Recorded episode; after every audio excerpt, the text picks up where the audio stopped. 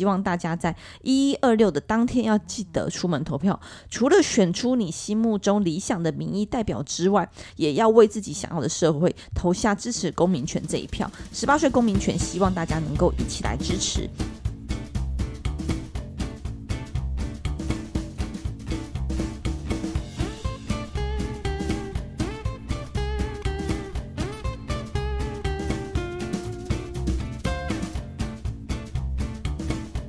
大家好，欢迎再次收听《实话实说》，我是婉玉。今天我们要谈论的议题啊，也邀请到一位非常年轻的年轻人来跟我们一起聊聊，就是我们要谈十八岁公民权的下修。那呃，我们办公室其实非常的年轻，就之前才终于突破了平均年龄三十岁，但是今天来到一位是十九岁的年轻人，所以完全的打破本办公室最年轻的这个年龄层。那主要就是因为要跟大家谈一谈，是今年年底有很重要的地方选举首长的选举，但另外有一件事情。可能大家可能比较没有关注到的就是十八岁公民权的修宪案的公投。为什么要有这项公投呢？原因就在于说，其实过去啊，我们在台湾的法律的规定有点奇怪，有些时候是用十八岁当成年人，有些时候是用二十岁来当成年人。比如说，我们在民法和刑法的部分，我们都已经下修的，而且统一拉起到十八岁就算成年。但是十八岁成年这件事情，只能参与一般性的公投案，只有在年满二十岁以后才可以。在每四年一次的总统选举，又或者是地方大选拿到选票，投下他们的同意权，以及投下他们的选票。修宪案也是一样，二十岁以后才可以来投。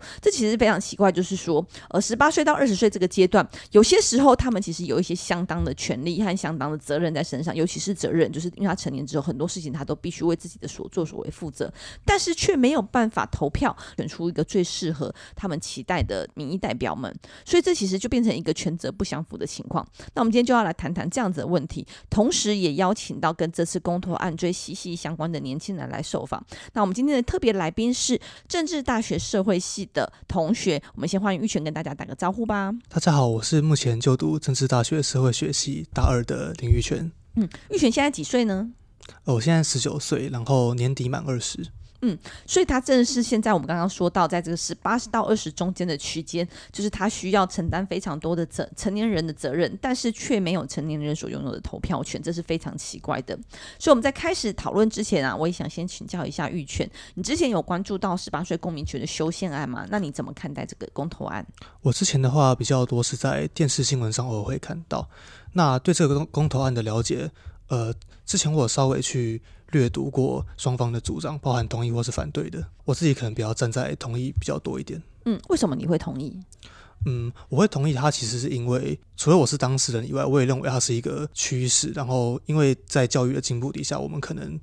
嗯，十八岁是真的能够为自己的选择负责。嗯，了解。因为之前啊，其实我们曾经在各地方座谈的时候，就会有人说：“你真的觉得十八岁就知道自己投下什么票吗？”那你对于这样子的问题，你会不会提出反驳，或是你怎么回？如果是你，你会怎么回应？嗯，我的话，我会认为十八岁他做出的选择，即使就是他可能没有想到他投下这个票的后果，但我也不认为，呃。多两岁到二十岁，甚至是更往后，他能够去认知到这件事情，所以不不得不说，就是我们可以早一点去学习，做出选择，然后了解投票的结果。这样我会觉得他是比起拖到二十岁才要投票会比较好。嗯，那我先想请教一下，像去年这个一般性的公投的时候，呃，几好几坏，大家呢吵得非常火热。那当时你的投票是依照政党的建议，然后去投下这个票，还是你有针对这几个公投案都去了解过，然后而投下你自己的决定？呃，当时我是有。呃，仔细去看过每一个议题，然后包含双方正反意见跟我自己的看法。嗯。非常谢谢玉泉的分享哦，这其实就是我们之前在一些座谈会上有一些呃既得利益者，也就是二十岁以上的人，他们就会怀疑说，只有十八岁的时候，我们十八岁的时候都傻乎傻乎的，怎么会知道要投下什么？但其实我都会反问一个问题是，即便十八岁他可能没有办法对于政治或是对社会有一个很完整的全貌，但是十八岁难道不懂吗？因为我身边其实也有非常多的呃成年人，包括我的同年龄，又或者是长辈们，比如说六七十岁、七八十岁的长辈。其实每次到了公投啊，都会说哦，那个像老公这哪一个投圈，哪一个投菜，问安内倒了后啊这样子。其实他们也没有办法真正了解议题，然后不或者是说像地方选举，其实我觉得尤其明显，我们有非常多的这个乡亲朋友们就会说哦，上次那个我们出去玩，他都有送水啊，他都有送便当啊，然后非常的关心我们啊，所以这当然一定要给他支持下去。所以其实会看得到说，关心议题以及关心我们的政策与否、政治与否，其实跟年龄可能没有一个直接的相关性，而是在我们的公民素养，我们对于政治的素养是否有所提升。所以我觉得就是要也要邀请大家来思考看看，难道年轻真的就是是否关心政治、是否关心公共议题的瓶颈吗？如果不是的话，其实不论是哪个年龄层，可能都有认识的或不认识的这些公共议题的人，所以并不用不应该用年龄来做一个限制。但是当然不能也不能说无限下修啦，比如说三岁、四岁、五岁，可能就有点太过头了。但是我们普遍来说，就是认为国国际上可能都会认为是十八岁或是十六，甚至是到十六岁、十二岁，认为是一个呃成年的法定的年龄。那台湾的部分也希望能够把它拉平，所以在十八岁公民权的部分，时代力量其实是非常主推，也是多次的来呼吁，然后应该要让立法院能够通过。好，那接下来为了要让大家了解这次的公投案呢、我们要来进行一下快问快答的部分，总共会有五题，然后呢，我会先念出问题来，然后我会请玉泉用二选一的方式来选出正确的答案。那我们就要开始喽，可以吗？可以。好，十八岁公民权在进入公投，也就是所谓的公民复决的阶段之前，需要经过哪一个程序？A. 行政院同意，B. 立法院表决。我记得在之前，呃，我以前高中上过公民课，我记得好像是立法院表决吗？对，没错。修宪案的部分，在立法院要超过四分之一的委员联署提案之后，在同意的部分需要有四分之三的委员出席，出席中的四分之三同意才可以出立法院，出了立法院之后才会进到公民复决的部分。那公民复决的部分其实也是非常困难。接下来我们就来讨论第二题喽。修宪案的门槛比创制复决的公投门槛还要高，所以这是需要多少的一半才会通过？那这个总额的部分是选举人的总额呢，还是投票的总额？嗯，这个问题在我之前。稍微看过，就是十八岁公民权的修宪案，有印象蛮深刻的，就是他竟然要大概九百多万人，就是总选举人总额的一半才能够通过。对，所以其实九百多万人就是非常的困难，这也就是为什么我们特一直在鼓吹大家，除了一一二六要记得出来投票之外，也应该要记得投下这个公投案的部分。我们希望能够透过公民的复决，让它能够通过。所以我们会知道是总统票其实才八百多万票，但是我们如果要通过这样的修宪案，其实需要九百多万票的，所以是非常。困难的，但是至少哈，我们那时候其实觉得还蛮骄傲，就是在立法院，我们这在这一次里面有一百零九位的委员都是一致支持，让他能够通过，所以表示这其实是一个不论朝野各党都非常高度同意而且有共识的部分。那只是担心的是，民众们可能对这样子的投票不甚了解，而没有投出这样的票数，就是会很可惜的。因为我们相信，只要有投，绝大多数应该都会是用同意的方式投下来，只怕的是投票人数不够多，然后同意票的部分不够过投票人数这么，而没有。没有办法超过总投票人数、总选举人的总额，所以这部分还是希望大家能够积极的来参与，然后积极来做投票。啊，另外想请教第三题是，过去几年有许多国家都下修了投票年龄，所以想请问你知不知道，如果你是奥地利人，最早是几岁可以享有投票权？奥地利吗？对，我有点不太熟悉。但是因为既然这边都特别问奥地利，那我猜应该是，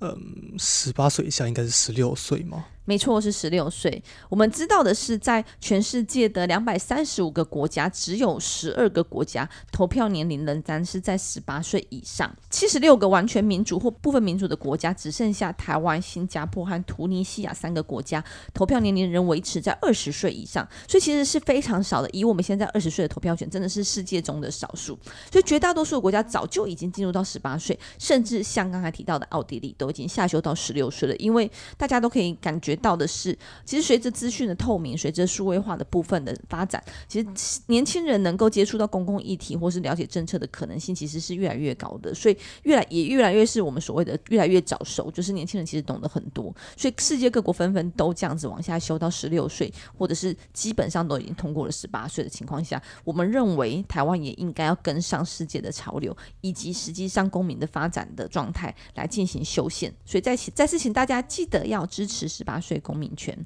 然后呢，另外就是刚刚提到啊，其实我们的修宪门槛非常的高，就是要九百多万票才投同意才有可能通过。所以修宪其实是非常非常的不容易。那上一次的修宪已经是非常多年前了，我记得我那时候也还很小，而且对于修宪的印象非常的模糊，非常的轻，非常的轻度。那我们想请教一下，呃，玉泉知不知道上一次的修宪案是在哪一年呢？A. 二零零五年，B. 二零一零年。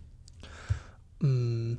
我是以前以前就是公，像我前面提到，就是以前公哥要背这个，就是好像有七次修宪吧。然后我记得最后一次是真的蛮久以前，是在我出生的大概过两三年的二零零五年。哇，出生真的是非常的恐怖！我觉得我们二十几年前的事情，居然是刚出生，呃，接近二十年的事情，居然是刚出生。没错，答案就是二零零五年。其实刚才从这个玉泉的说法，就可以清楚的知道，就是我觉得现在年轻人真的。包括说我们的公民教育的推动、法治教育的推动，还有整体的公民素养的提升啊，像我觉得我们这个年代哦，如果去问一下我们或我们以上的人，可能都提不出来上一次修宪以及台湾经过几次修宪，大概都没有办法讲出来。那玉泉还可以很清楚的知道大概是在哪一年，真的非常不容易。所以啊，还是一样的是这个呃，是否能够做出正确的选择，绝对不完全是跟年纪有关，而是在于我们的公民素养有没有提升。那最后一题非常简单，但是非常重要，你知道这次的修宪公投案会在几月几号进行呢？嗯，应该是在十一月的二十六号。没错，十一月二十六号就是呃几几种大选合在一起的部分，包括县市首长，然后包括县市议员、乡镇市民代表，包括里长，还有很重要的是，像县市首长也是在这次的投票里面。然后另外还要记得领一张公投票，就是这个十八岁公民权。我们很希望的是啊，让十八岁公民权能够通过，就如同刚刚所说的，我觉得这是一个世界的潮流。我们其实投下的每一张选票，都是这些年轻人的未来。那我自己非常有深刻的感觉，就是。在立法院，我们的平均年龄其实非常的高，就是立法委员的平均年龄颇高，所以当我算是里面比较年轻的哦，就。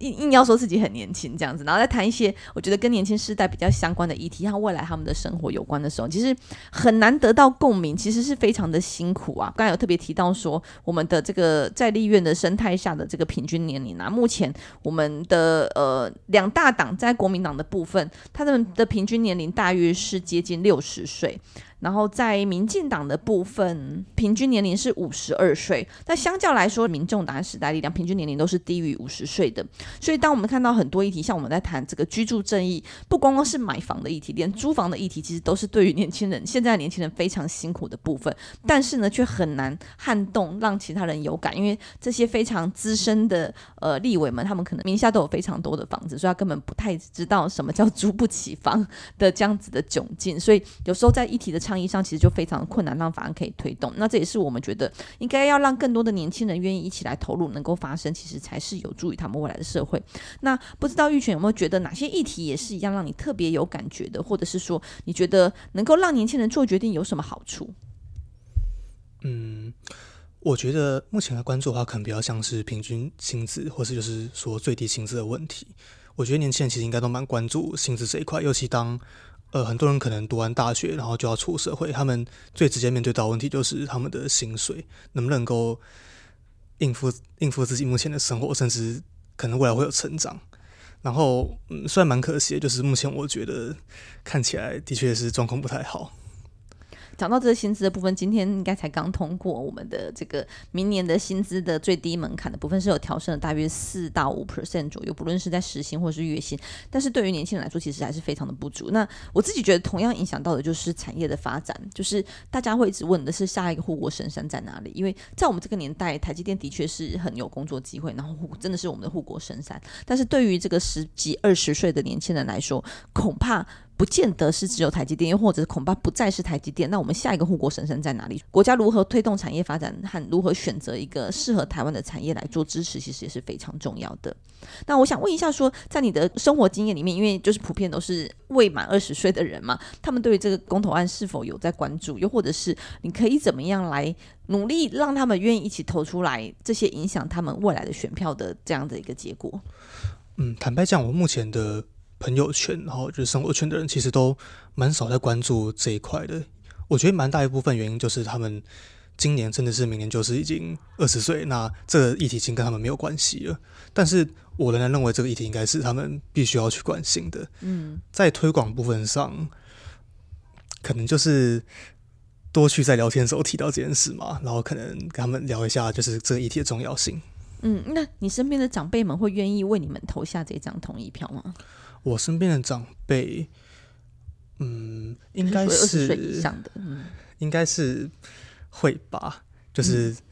他们还是会关注政治，然后也会关注就是投票权这部分的问题。嗯，其实这是蛮吊诡的部分，就是说这个同意票要能够通过。就必须要靠二十岁以上的人让这个法案能够通过，所以其实就变成是有点是呃二十岁以上的人来决定十八岁孩子的未来，十八岁公民权的未来。所以很希望的是，呃，透过育权的分享呢，也希望能够更鼓励很多的年轻人一起来。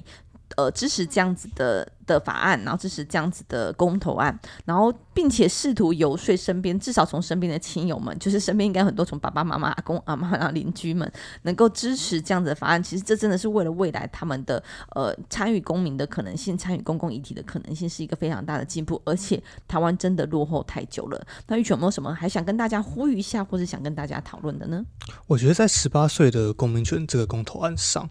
我觉得大家其实应该会投票，或是去思考的这点，就是我们的权，我们的年轻人的十八岁到二十岁这段的权利跟责任，其实有点怪异。就是你十八岁的时候就已经要承担刑事跟民事责任，可是那个时候你却没办法付出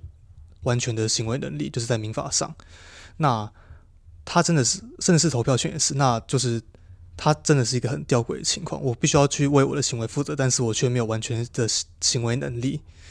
再来可能就是，嗯，我对我觉得目前的教育体制还有高中生的教育情况，其实已经可以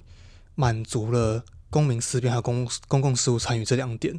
然后，嗯，虽然有些人会反对，就是认为高中生他们还没有进入大学，他们没有经历过一个小型社会的概念，但是我并我也并不认为，就是进入大学之后，因为是在我现在是大二，我经历大一大二这两年，我有学到非常多的东西。